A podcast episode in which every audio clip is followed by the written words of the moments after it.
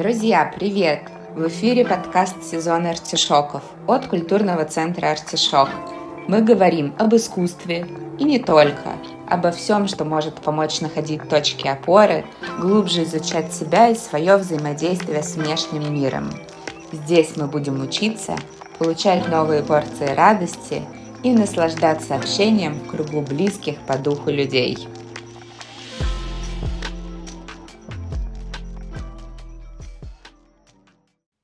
Привет! На связи культурный центр «Артишок» и я его основательница Оля Шмуклер. Это первый выпуск подкаста «Сезон артишоков». Сегодня у нас в гостях художница Оля Аксенова, участница выставки «Точки опоры», которая идет в наших стенах до 15 октября 2023 года. Оля, спасибо тебе большое за то, что ты согласилась рассказать о своем творческом пути, об искусстве и источниках вдохновения. Всем привет, меня зовут Аксенова Ольга, я являюсь междисциплинарным художником. А, сегодня меня пригласили побеседовать в культурный центр «Артишок». А, я очень благодарна за такое приглашение. Расскажи, пожалуйста, что для тебя является точками опоры где ты вдохновляешься, где ты черпаешь жизненные силы, чтобы потом выражать все накопившееся на твоих холстах. Ага, спасибо за вопрос. Он достаточно интересный, потому что точки опоры, они э, постоянно меняются в зависимости от времени, от э, состояния, собственно, и поэтому сейчас, в принципе, такое турбулентное время, что эти точки опоры, они очень сильно размываются, и каждый раз мне э, иногда э, я понимаю, что когда я пробую идти по старым маршрутам, это уже перестает абсолютно работать, и я начинаю искать что-то новое. Но чаще всего это, конечно, какая-то физическая нагрузка, а, это йога, это медитация, а, это чтение, много чтения, где тоже можно найти какие-то интересные для себя моменты. Ну и плюс это общение, которое помогает а, преодолеть э, моменты Эм, полного опустошения, то есть я очень наполняюсь а, от общения с людьми, от взаимодействия, Наверное, вот как-то так. А вот ты сказала чтение. Есть у тебя какие-то, не знаю, любимые книги, которые ты часто перечитываешь, чтобы наполниться, или просто можешь ли нашим слушателям и гостям порекомендовать что-то? А, ну, если а, такие книги для души, то это чаще а, художественная литература, это классические произведения, которые я люблю. Я люблю Чехова, люблю Льва Толстого за его подробные э, рассказы, вообще вот во все это вникать. Э, люблю э, Брэдбери, э, люблю... Э, вообще еще меня очень вдохновляет, например, э, так как моя тема связана частично с антропологией, Э, то э, я люблю читать э, различные журналы, типа National Geographic, например, какие-то интересные статьи. Например, плюс читаю много какой-то определенной спецлитературы по своей художественной части. Это на самом деле тоже интересные моменты. Также Э, чтение философии на самом деле тоже а, дает а, а, прекрасный момент вдохновения, даже не то что вдохновение, а просто ты как бы находишь какие-то интересные ключи и связки. Вот, наверное, так. А вообще много читаю разного, и даже вот сейчас ты задала вопросы, я все думаю, так, а, что, что, что, что точно мне, например, очень нравится. Но точно еще, например, я люблю... Э, а, вот, все, конечно, Набокова. Mm. Ты столько всего перечислила, что хочется сразу спросить, как ты успеваешь столько читать и создавать так э, много прекрасного своими руками. А, это знаете, как это э, я делаю в моменте. Э, есть такой ну, как бы понятие, когда я часто его слышу, когда спрашивают о том, что, типа, о вдохновении. Я это так не называю, я называю это моментом, когда э, у художника есть ресурсы, есть энергия. Когда она есть, ты делаешь вещи, которые ты можешь делать. Когда ее нет, я перехожу на чтение и отвлекаюсь. Но чаще я стараюсь хотя бы каждый вечер что-то прочитать, mm-hmm. чем-то наполниться. А, вот, поэтому, наверное, вот как- как- как-то так пытаюсь. У меня раньше была такая практика, что я читала прям первым делом, как просыпалась с утра, mm-hmm. чтобы наполниться энергией на день, потому mm-hmm. что перед огромным рабочим днем хотелось чего-то прекрасного вобрать, mm-hmm. чтобы зарядиться энергией. В твоем творчестве центральное место занимает племя, тема племени, тема племени Уранди, которую ты придумала mm-hmm. сама. Mm-hmm. Можешь поподробнее, пожалуйста, рассказать, э, как ты к этому пришла, откуда эта идея? Вот, там, получается, путь достаточно долгий. А, Все началось еще с периода э, ковидного, когда, собственно, мы были закрыты, и э, оттуда, мне кажется, пошел такой переломный момент в плане вообще формирования э, коллективности, общения. Э, мне кажется, мы на какой-то момент вышли абсолютно на новый круг, э, когда люди э, перестают, они ограничивают физическое общение, то есть все переходит в общение социальное, когда уже в какой-то момент начинаешь понимать, что от того, что тебе нужно с кем-то встретиться, у тебя возникает какая-то тревожность. Если раньше это было нормально, сейчас это становится чем-то иным. Плюс у меня есть еще история с моими иконописными практиками. Я решила все это подсобрать, как-то очертить круг и тут подумала о том, что мне вообще интересны эти состыковки, вообще вот это вот понятие современной общности, коллектива, на чем это выстраивается. Собственно, также я пыталась задавать вопрос, кто я, кто я как художник, кто я как человек, и где, наверное, мое место.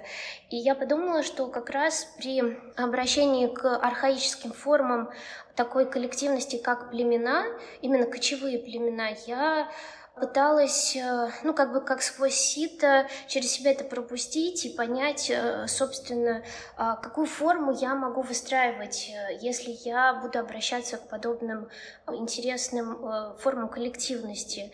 И оттуда, отсюда я решила, почему бы, например, не попробовать воссоздать какой-то такой собственное сконструированное племя Уранди, которое будет сочетать э, вот, эти вот, вот это вот архаическое начало, но в то же время там будет присутствовать элементы ну, как бы современности, современного общества. Я пыталась это все, в общем-то, внедрить, потому что у нас такое время, что очень интересные рождаются состыковки несостыкуемого, и по сути я занимаюсь этим же. То есть я пытаюсь состыковать вещи, которые, казалось бы, не, ну, не, очень сложно состыковать, но интересно, что из этого получится. Вот ты исследуешь эту тему уже три года, да, получается? Ну да, два с лишним года. Два с лишним года. Это такой путь, который наверняка подарил тебе какие-то открытия в этом исследовании. Можешь поделиться, пожалуйста, каким выводом ты пришла про свое место, про вот эту коллективность, про общность людей, про их взаимодействие. Mm. Да, действительно, открытий было немало, они были мелкими, грандиозными в какой-то степени. Но прежде всего, что я для себя поняла, что мне, в принципе, эта тема с кочевыми племенами интересна, потому что это отчасти связано с моим детством, а, в том месте, где я росла, а, в маленьком поселке, где у нас а, была э, и находится река Татарка, где у нас находили действительно... Это где, где находится территориально? Это Серебряно-Прудский район, Московская область.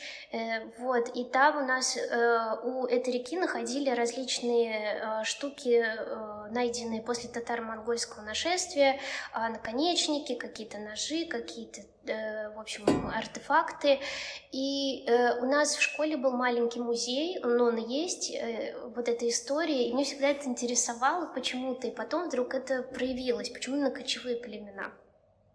Плюс их э, отчасти мироустройства и от того, чему кочевые племена научили современный мир, э, современное общество, что оттуда было тоже взято, это тоже интересно. А что было взято?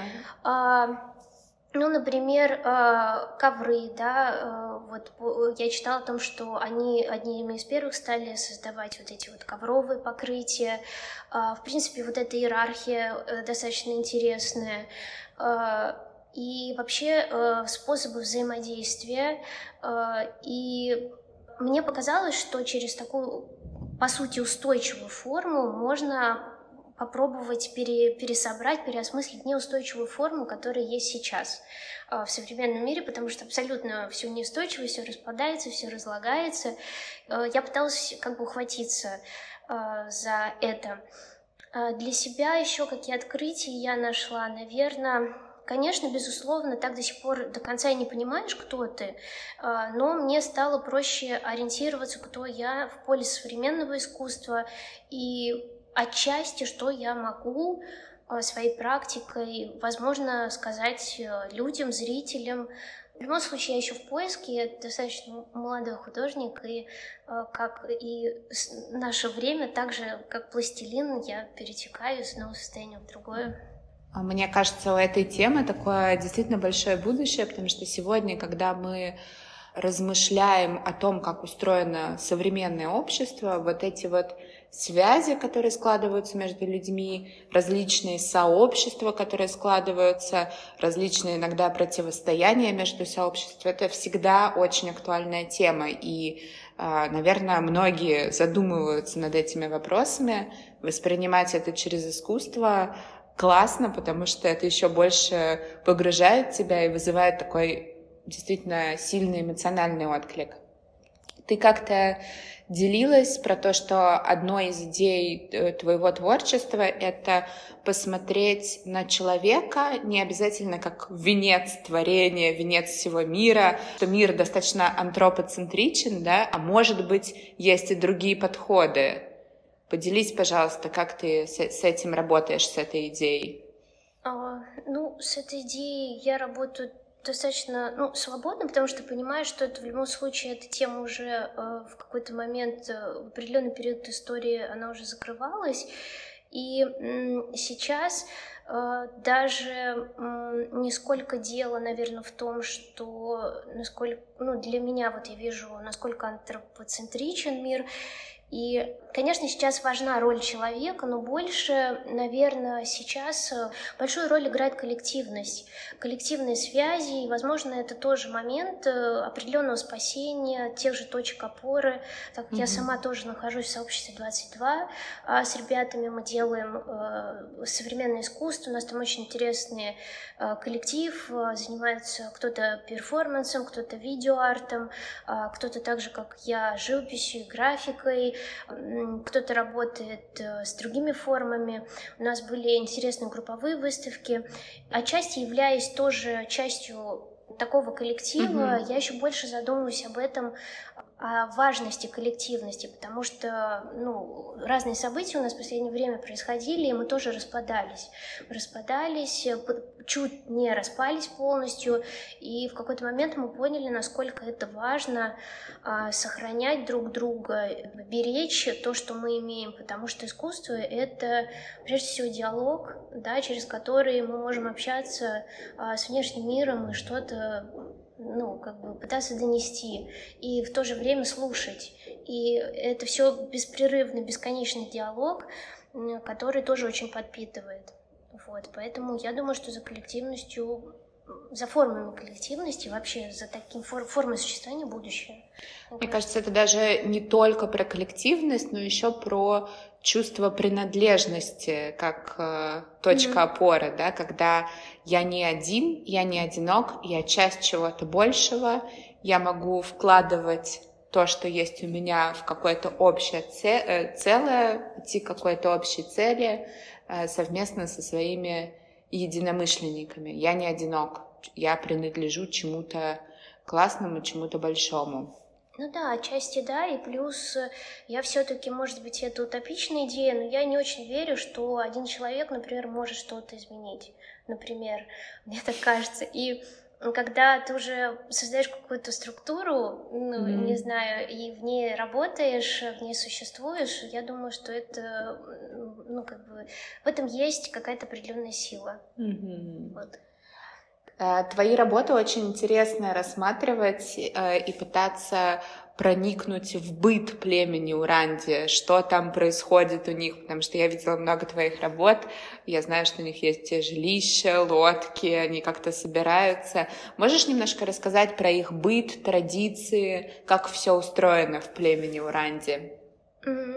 Ну, все начиналось с того, что э, изначально я, так же как у кочевых племен, выстраивала определенную иерархию, где у них есть средний мир, а, это где перемешиваются люди и духи, есть верхний мир, а, где больше абстракции, больше силуэтов, и нижний мир, который, по сути, начинался у меня в работах на темном фоне, вот как mm-hmm. ты говорила, mm-hmm. Вот в Петербурге в галерее, вот как раз мои вот работы с того начального периода, где э, такие как бы эманации, силуэты вытянутые, они находятся на таком темном фоне и как будто мерцают.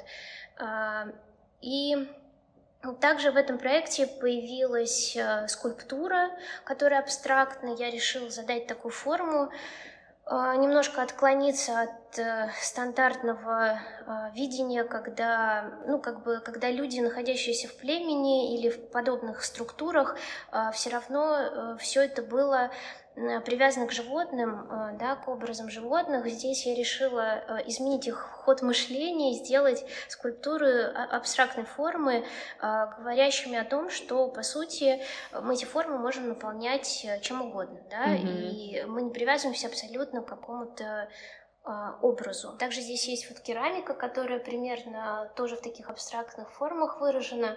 И также у меня появляются сейчас тексты. А, у меня есть главный герой Чипан, который, соответственно, оторвался от племени и э, как такой небольшой путь героя, который очень много где написан в сказках, да, у пропов, mm-hmm. в том числе по его схемам.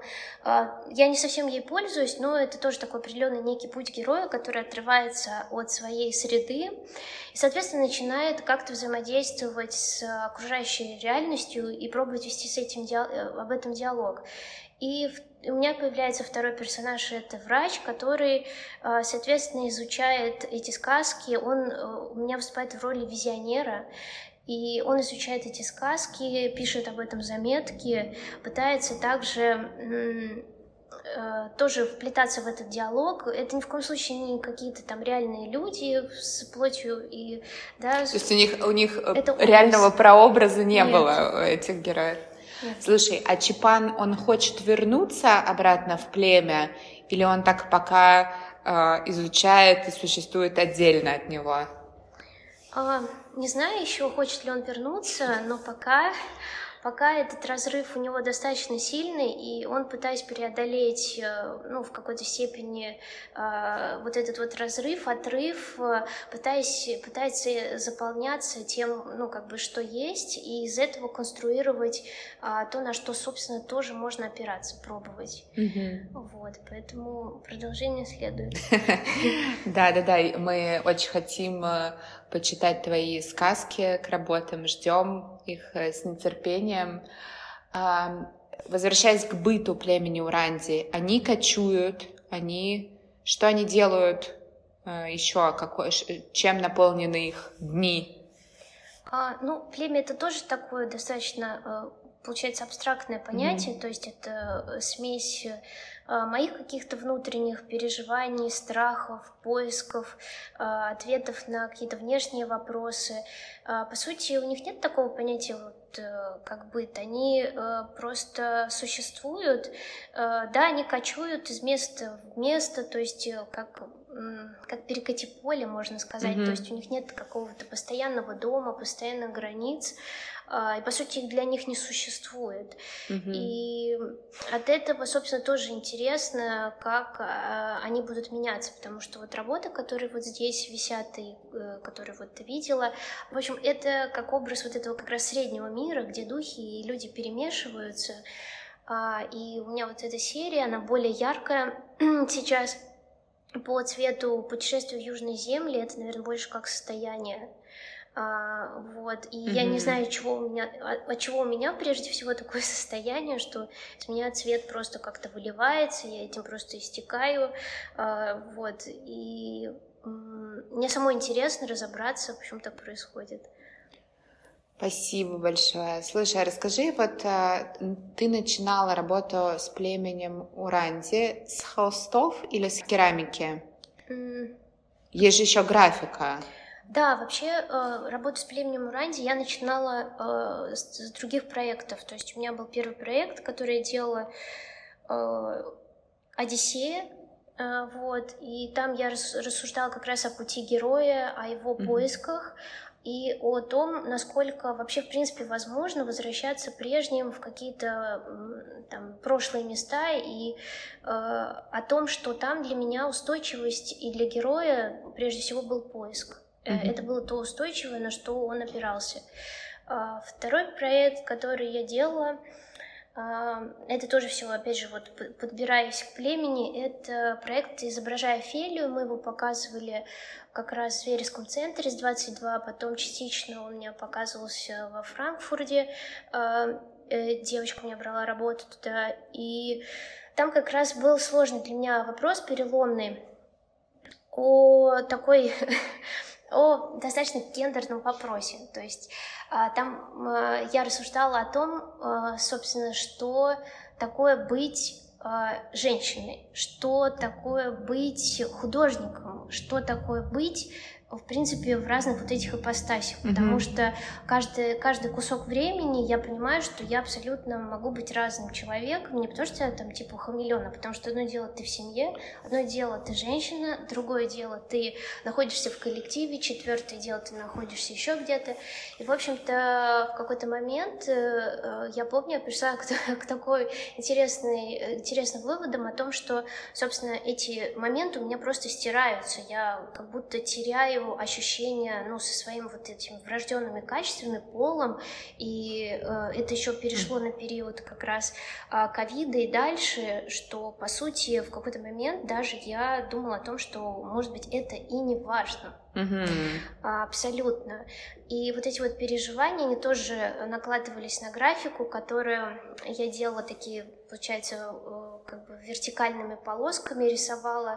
То есть как, как будто лики, но они абсолютно размываются, mm-hmm. растворяются. И как раз вот, вот, вот, вот эти вот поиски через вот эти вот проекты тоже меня приводили а, к вот тому, чтобы подойти вот к проекту о племени Ранди, над которым вот я сейчас много работаю. А как ты пришла к керамике? Не всегда такое. Сейчас э, в современном искусстве мы часто видим художников, которые работают с разными медиумами, да. но э, много людей восхищается твоей керамикой действительно великолепной и холстами, и получается, что ты и там, и там э, вкладываешься и достигаешь классных результатов. Как, как керамика возникла? А керамика, я думала о том, что... Ну, это все из сказок. У меня их семь. И они построены но, на такой штуке, как э, Чапан, соответственно, взаимодействие со своим отцом, э, находит камни, или ему их показывает отец, э, камни, э, которые, э, с которыми связаны какие-то истории. И тогда э, у меня в одной из сказок появилась история про чашу с озерной водой. И я подумала, и про, э, подумала, что интересно бы как бы ее, может быть, сделать как артефакт, как бы она могла бы выглядеть. Я подумала, возможно, это была бы керамика. И тогда я стала работать э, с керамикой. Но вообще, э, в принципе, я считаю, надеюсь, что я являюсь э, междисциплинарным художником, mm-hmm. как мне бы хотелось, потому что сейчас я уже работаю над э, таким долгим проектом про племя Уранди, но он многосоставной, и, соответственно, сейчас я работаю над такой большой инсталляцией, и надеюсь, что тоже все сложится, потому что мне уже интересно, конечно, поработать с пространством, чтобы выходить на более формообъемные. Расскажи, пожалуйста, про этот план. Э, что, что дальше ждет племя Уранди и тебя как художника? Что за идея работы с пространством и инсталляциями? Ну, до, до конца не буду говорить, чтобы... Но, заинтригуй. Интригу, да, но, а, собственно, в этом проекте, помимо того, что есть визионер, есть еще антрополог, человек, который отдельно изучает э, племя, как, э, ну, с точки зрения mm-hmm. антропологии, и, соответственно, я уже работаю с инсталляцией, вот э, с такой большой тотальной, уже с точки зрения того, как это видит антрополог. Это будет тотальная инсталляция, как у Ильи Кабакова. О, нет, ну, э, до такого мне еще далеко, но я хочу попытаться поработать с пространством, mm-hmm. потому что это очень интересно. И э, ну, в какой-то момент просто Э, может быть, мы с ним пересекаемся где-то с, с Кабаковым, надеюсь, в плане э, на, наших, ну, многосоставности самого проекта и того, mm-hmm. что чем для меня интересен прежде всего этот проект, тем, что каждую из частей этого проекта могу показывать отдельно. Mm-hmm. А, да, то есть, будь то это инсталляция, будь то это даже отдельно сказки, будь, будь то это отдельная скульптура или какие-то части, то есть э, от этих артефактов, которые я нарабатываю, собственно, зависит э, ну, то, о чем я буду говорить, и э, одна из ну, как бы составных частей вот этого проекта. Ну, там достаточно, конечно, очень много работы, но я не сдаюсь. Мы ждем с нетерпением. Раз уж мы заговорили о художниках, есть ли кто-то, кто тебя вдохновляет, кому ты вот относишься с наибольшим уважением из современных художников, может быть, из старых мастеров, не знаю. Ага. А, ну, из старых их много, начиная там с того же Веласкеса, например, или Миро, а, хоть они совсем разные, но мне э, все, очень это вдохновляет. Эм, из современных художников немного кто нравится, мне нравятся мои э, коллеги, которые делают э, интересные работы, а, но я выделяла для себя Евгения Антуфьева, он достаточно известный художник, он работает с темой шаманизма, а, у него потрясающие работы, они, конечно, очень жуткие в какой-то степени, а, там перемолотые кости дельфина, что-то вот такое. Ну, в общем, там стоит почитать о его работах, плюс он э, вырос по-моему, из Бурятии, сколько я помню. Вот, и он делает достаточно сильные вещи, вот. Mm-hmm. И я помню, когда я впервые его работу увидела много лет назад, Эм, он выставляется и в России, и успешно э, за границей. По-моему, у него сейчас последняя выставка в Лондоне проходит. И э, я просто потрясена была энергетикой этих работ и насколько тема, в принципе, э, смерти и вот, э, вот этой вот конечности а, жизни, насколько она у него интересно затронута. Там, конечно, много всего намешано у него, но это очень глубокие работы, и я помню, что вот как раз это меня очень потрясло. А сейчас очень много интересных ребят, и я всеми восхищаюсь, и думаю, ну ничего себе, какие у нас крутые художники. Правда. Да, это правда. Сейчас, э, мне кажется, сейчас еще наступило такое время, когда а, можно воплощать эти идеи, да, можно много что попробовать. А, наверное, у Веласкеса была не, такая большая свобода в этом плане, в плане работы с медиумами. С другой стороны, много веков его произведения продолжает нас вдохновлять. А, я услышала в твоем рассказе два момента, на которые хотела бы обратить внимание, про вот такие источники вдохновения, то, что можно применять э, в работах, э, в твоих творческих поисках. Первый вопрос, э, первый пункт — это иконопись. Mm-hmm. Я знаю, что ты занималась иконописью. Да. И второй вопрос — это National Geographic, мне mm-hmm. запомнился. Mm-hmm. И вот, может быть, про путешествия, про места чуть-чуть поговорить. Ну, mm-hmm. начни с чего хочешь. Э, иконописью, да, действительно я занималась. Я художник-иконописец, и я э, работала э, с этим материалом и в этой сфере достаточно плотно. А вот как раз мы с тобой разговаривали как-то, я говорила о том, что я какое-то время даже жила в монастыре, то есть я пробовала такую практику а, взаимодействия с самой собой и с людьми, которые меня окружали. Это тоже, по сути, еще одна из форм коллективности. Достаточно закрытый, но очень интересный. И из иконописи а, я, наверное, брала прежде всего а, вот эти вот традиции письма, работы с темперой, э, работы с ней на вот этой вот яичной основе, прозрачные слои светящиеся, а, вот эти вот технические моменты, которые мне э, всегда э, привлекали в иконописи, особенно если мы берем московскую школу иконописи, да, то есть если, опять же, мы, как я по себе ощущаю, если я вижу того же Рублева или даже его фрески, в принципе, Э, они оставляют какое-то не, неизгладимое впечатление. Это дело даже вообще не в вере, а в энергетике, которая там присутствует. А, и это даже не то, что вдохновляет, это наполняет, и в какой-то момент для меня религия это тоже определенные точки опоры, к которым я также могу возвращаться, mm-hmm. на которые я могу опираться. Как бы способ не сломаться. Ну, то есть ты гнешься, да. но ты, не, ты как бы не треснешь наверное, вот. Эм, про путешествия. Путешествие это супер крутая штука, а, потому что она всегда помогает, э, мне кажется, заполнять э, колодец, потому что постоянно из него черпать это очень-очень такая неблагодарная тема, потому что в какой-то момент он там настолько иссыхает, что абсолютно я себя чувствую просто зомби и понимаю, что я, ну, как бы я ни, ничего не могу делать. То есть э, одно э, классно, когда ты знаешь, э, что когда ты можешь что-то делать, да, когда mm-hmm. ты постоянно в ресурсе. Самое страшное время, когда ты не в ресурсе, ты не знаешь, что с этим временем делать. Вот. И путешествие это как раз одна из таких крутых штук. Я много побывала в Азии, мне очень понравилась Индонезия. И вот эти вот дикие места, там абсолютно другая энергетика, если брать там те же европейские страны. Оттуда возвращаешься абсолютно ну, э, не то, что абсолютно, но ты какой-то чуть-чуть другой. И там, я помню, очень сильно на меня действовал такой момент, как, не знаю, как это правильно назвать, кары или еще чего, когда ты плохо подумал, например, и я вот, мы едем, например, на байке, я думаю, блин, вот жара, пробки, ё-моё, там это толкается ногами, еще что-то. Я плохо думаю о людях, и бац, и что-то происходит.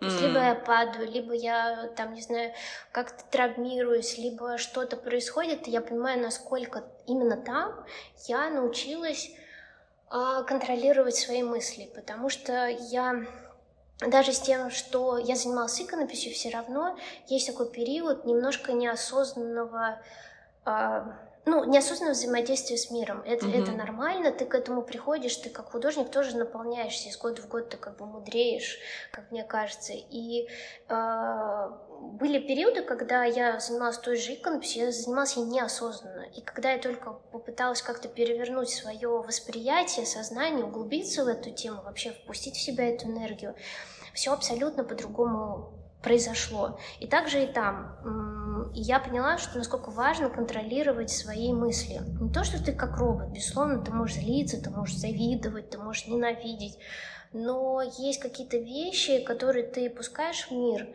и а они, они возвращаются. И, наверное, то, что ты туда пускаешь, то и возвращается. Это, как бы, казалось бы, очень просто, и, типа, вроде бы типа какой-то бумеранг, но это правда, на, на себе знаю, это правда работает. Mm-hmm. И не то, чтобы нужно быть прям очень хорошим, такой душкой. Э, нет, надо быть самим собой, нужно быть честным прежде всего и пытаться все же, все же уважать э, дистанции и чувства другого человека. Mm-hmm. Это, это, это правда важно. Вот. И если ты чего-то не можешь, то или не хочешь, или тебе что-то не нравится, надо быть и с собой честным, и, соответственно, с, там, не знаю, с человеком, с миром, и сказать ему честно, я не могу. Mm-hmm. А сейчас я не могу, и все. Да, у меня тоже в Азии была такая ситуация, которая научила меня осознанности. Mm-hmm а, очень простая. Не умеешь ездить на байке, не берись. Да, но это шутка, конечно. Спасибо большое, что поделилась этим опытом. А, ты эти пейзажи, которые ты видела в Азии, может быть, в каких-то других местах, а, эти, может быть, краски, берешь в свое творчество, вспоминаешь их потом? А, ну, прежде всего, наверное, я их беру с детства, потому что mm. так как я выросла в маленьком э, селе, у меня папа был агрономом, и мое детство прошло на полях, пшеничных полях, а Северо-Прусский край, он богат черноземом, у нас прекрасно растет пшеница, э, в принципе, прекрасно выращивают огород, мы держали животных, то есть мое детство прошло, у меня папа купил лошадь, э, то есть мы катались, да, на, на лошади. У меня три старших брата, мы сооружали сани и зимой просто по этим сугробам, э, в общем, совершали такие, э, да, как бы выезды у нас были, была прекрасная собака, которую, помню, мы ныряли в сугробы, она нас так весело э, разрывала. То есть это детство, это лето, это клубника, это малина, это вот эти цвета, которые может быть, а, вот именно они из меня где-то проистекают, потому что это детство, оно, с одной стороны, оно было непростым, потому что было много какой-то физической работы, какой-то заботы, по дому дел. С другой стороны, это было счастливое время. А, мы росли среди природы, среди живых существ, и это прям, наверное, э, ну, это такая крутая, крутое подспорье, не знаю. И сейчас я многие эти моменты вспоминаю э, с теплотой. И отчасти вот мои работы э, в какой-то степени, мне кажется, наполняются вот этим светом, вот этим вот, э, вот, вот этим цветом, чем, вот этими золотыми какими-то колосьями. Э, вот то, то, что я помню, помню вот эти э, обеды э, среди поля, вот эту жару, вот этих мошек. Но это так было просто прекрасно, что э, я думаю, что частично они, наверное, проникают в работы. Точно ты даже когда говоришь об этом, прям целый образ формируется. Вот что значит, э, э, ты занимаешься постоянно художественной, артистической практикой, даже в разговоре уже э, эти слова находят отклик в сердце. Хочется прям оказаться в какой-то картинке твоего детства и насладиться этими цветами и радостями. Я желаю тебе, мы всем центром, всей командой, с нашими слушателями желаем тебе, чтобы все твои творческие планы реализовывались и самое главное, приносили тебе удовольствие, чтобы все это тебя наполняло, чтобы никогда не было такой ситуации, что колодец пуст, пусть там журчит самый прекрасный, чистый, бойкий родник — и мы, конечно, очень надеемся на многочисленные совместные будущие проекты. Mm. Спасибо тебе большое, что поделилась сегодня опытом своего творчества, своими идеями. Нам это супер важно и супер приятно. Спасибо. Спасибо вам большое за приглашение, потому что художнику важно разговаривать, важно делиться не только через работу, но и голосом, хоть это порой очень сложно, потому что ты достаточно закрытый человек, и в какой-то момент это тоже помогает э, наполниться мне э, чем-то да, важным, и надеюсь, что вы тоже чем-то наполнились. Спасибо, спасибо большое, Оль.